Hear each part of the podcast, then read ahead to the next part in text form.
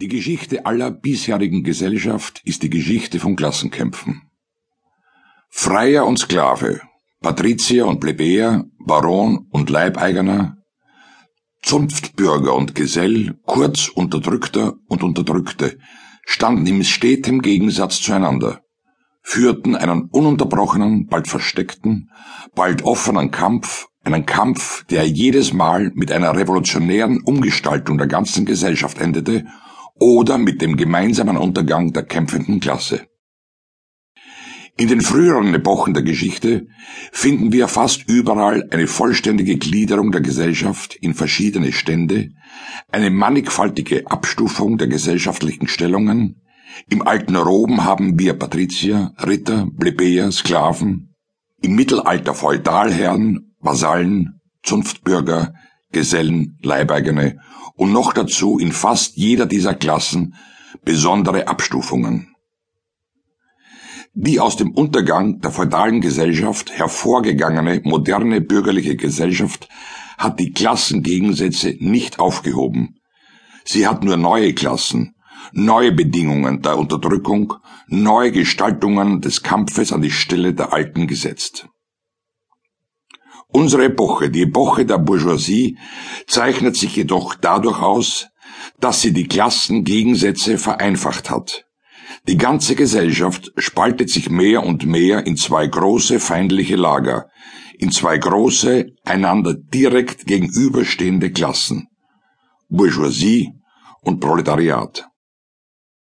Aus den Leibeigenern des Mittelalters gingen die Pfahlbürger der ersten Städte hervor. Aus dieser Pfahlbürgerschaft entwickelten sich die ersten Elemente der Bourgeoisie. Die Entdeckung Amerikas, die Umschiffung Afrikas schufen der aufkommenden Bourgeoisie ein neues Terrain. Der ostindische und chinesische Markt, die Kolonialisierung von Amerika, der Austausch mit den Kolonien, die Vermehrung der Tauschmittel und der Waren überhaupt gaben dem Handel, der Schifffahrt, der Industrie einen nie gekannten Aufschwung und damit dem revolutionären Element in der zerfallenden feudalen Gesellschaft eine rasche Entwicklung. Die bisherige feudale oder zünftige Betriebsweise der Industrie reichte nicht mehr aus für den mit neuen Märkten anwachsenden Bedarf. Die Manufaktur trat an ihre Stelle.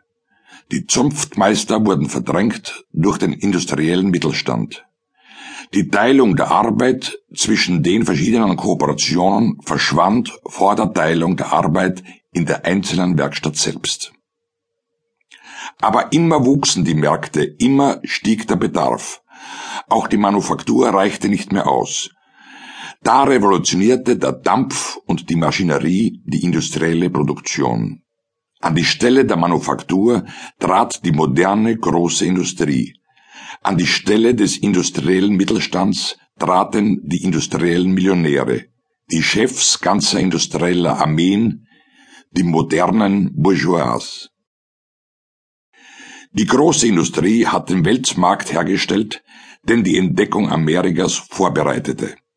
Der Weltmarkt hat dem Handel, der Schifffahrt, den Landkommunikationen eine unermessliche Entwicklung gegeben.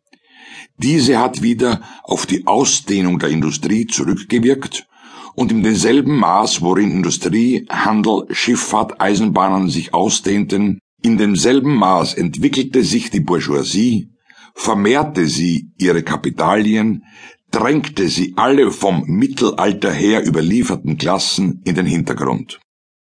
Wir sehen also, wie die moderne Bourgeoisie selbst das Produkt eines langen Entwicklungsganges einer Reihe von Umwälzungen in der Produktions- und Verkehrsweise ist. Jede dieser Entwicklungsstufen der Bourgeoisie war begleitet von einem entsprechenden politischen Fortschritt. Unterdrückter Stand unter der Herrschaft der Feudalherren, bewaffnete und sich selbst verwaltende Assoziation in der Kommune. Hier unabhängige städtische Republik, dort dritter steuerpflichtiger Stand der Monarchie, dann zur Zeit der Manufaktur Gegengewicht gegen den Adel in der ständischen oder in der absoluten Monarchie, Hauptgrundlage der großen Monarchien überhaupt erkämpft